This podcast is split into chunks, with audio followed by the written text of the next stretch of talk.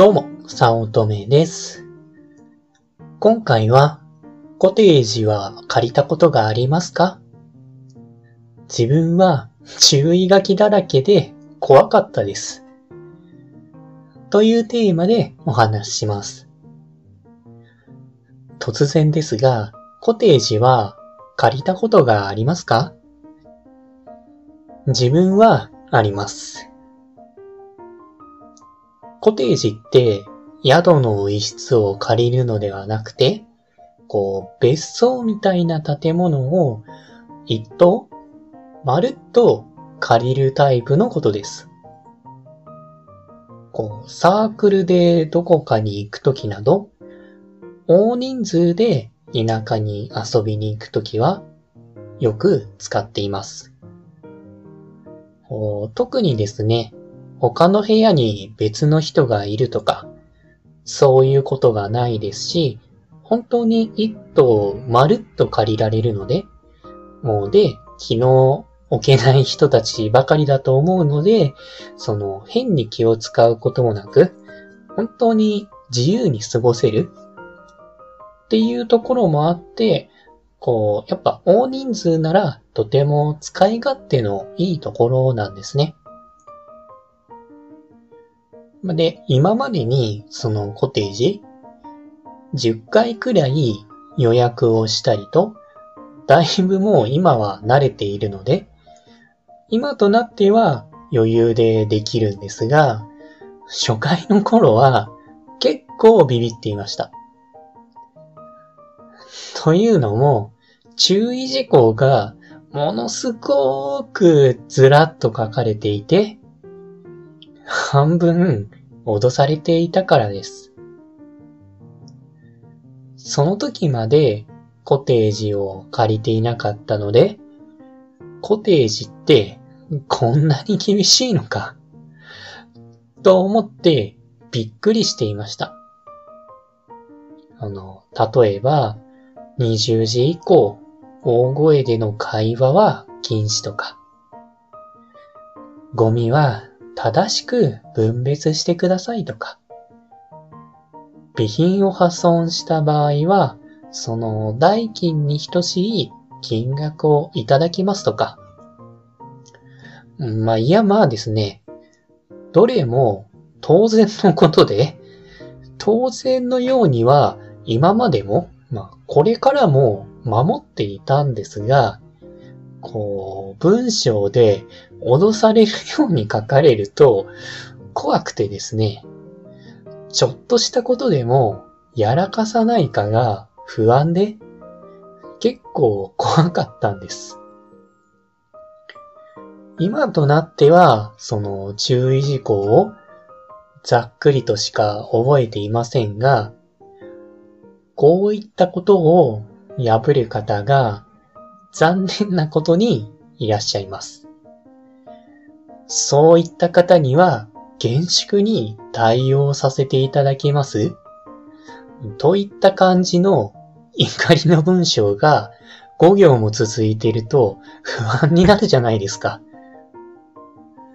なんかだから何かちょっとでもやらかしたら本当にやばいんだなってすごく怖くなってしまったのが第一印象でしたね。特に20時以降は騒がないようにというのが曖昧で久々に集まったメンツでもあるので夜遅くまではしゃいでいるとは思ったんですが、まあ、実際はしゃぎましたが、どのレベルまでが大丈夫で、どのレベルからがダメなのかが、もう本当にわからなかったので、結構ビビっていました。まあ、多分ですね、お酒を飲んで、こう、外に走り出して、大声出して、叫んでいるとか、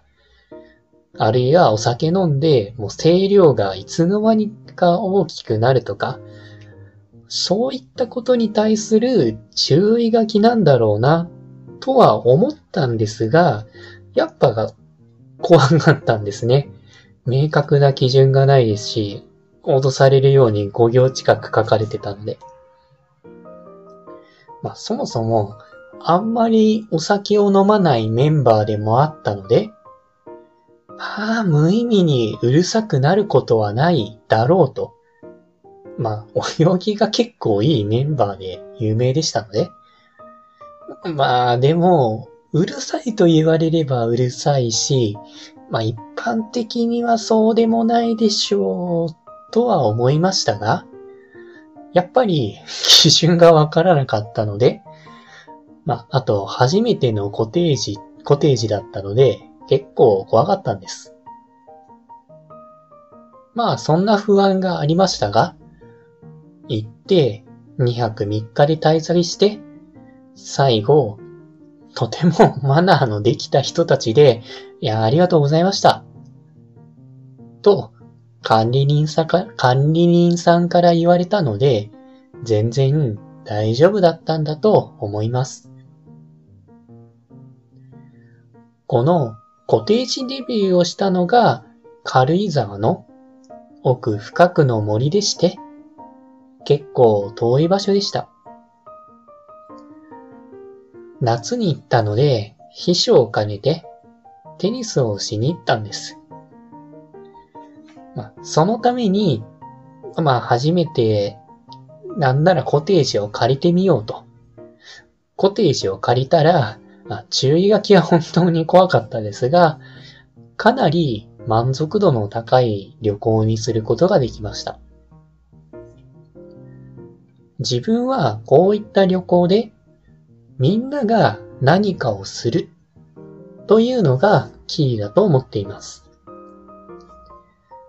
企画する側の自分としては、毎回エネルギーをかけているので印象深いんですが、ただ参加するだけだと、なんか、あんなこともあったね、程度で、そこまで記憶に残らないように感じるんです。だから、一体となって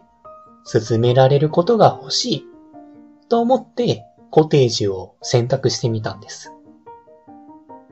まあ、具体的に中でもやりたかったのがバーベキューですね。自分は料理が下手で、いや、できるできないだとできるんですが、みじん切りとか細かいこと、盛り付けとか丁寧なことが性格的にどうしてもできなくって、そういったところを全任せにするタイプでした。まあ、食事の量もバラバラなので、どれだけの量を買えばいいか、といったあたりもみんなに任せる感じでしたね。他にもゴミの分別に関しても、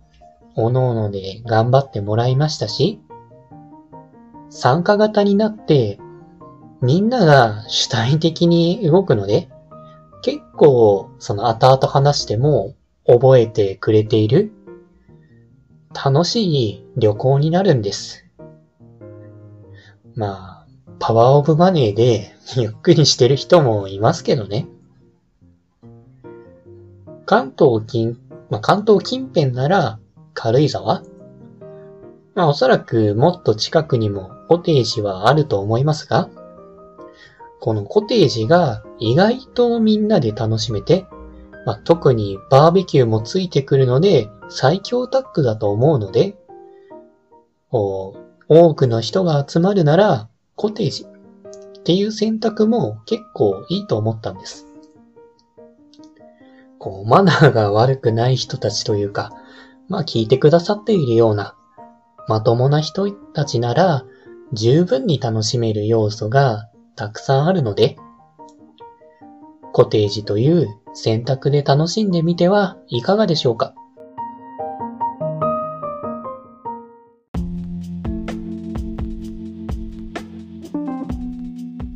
今回も最後まで聞いていただいてありがとうございました。もしよろしければ、いいねやフォロー、コメントをもらえると嬉しいです。副業を始めたい。副業に挑戦したけれどもうまくいかない。という初心者の方が会社員の稼ぎを超えるためのポイントを押さえた LINE 講義を配信しています。初心者でもできる副業で本業の稼ぎを超える方法、ゼロから始める初心者のための成功法則という講座です。会社に縛られたくない、自分で人生をデザインしていきたい方におすすめで、脱サラ自由を目指せます。よろしければご登録ください。他にもメルマガなどを配信しておりますので、まあ、自己紹介の下の方に URL があるので登録していただけると嬉しいです。通勤電車なので、ながら聞きなどに活用していただけると効果的だと思います。ご視聴ありがとうございました。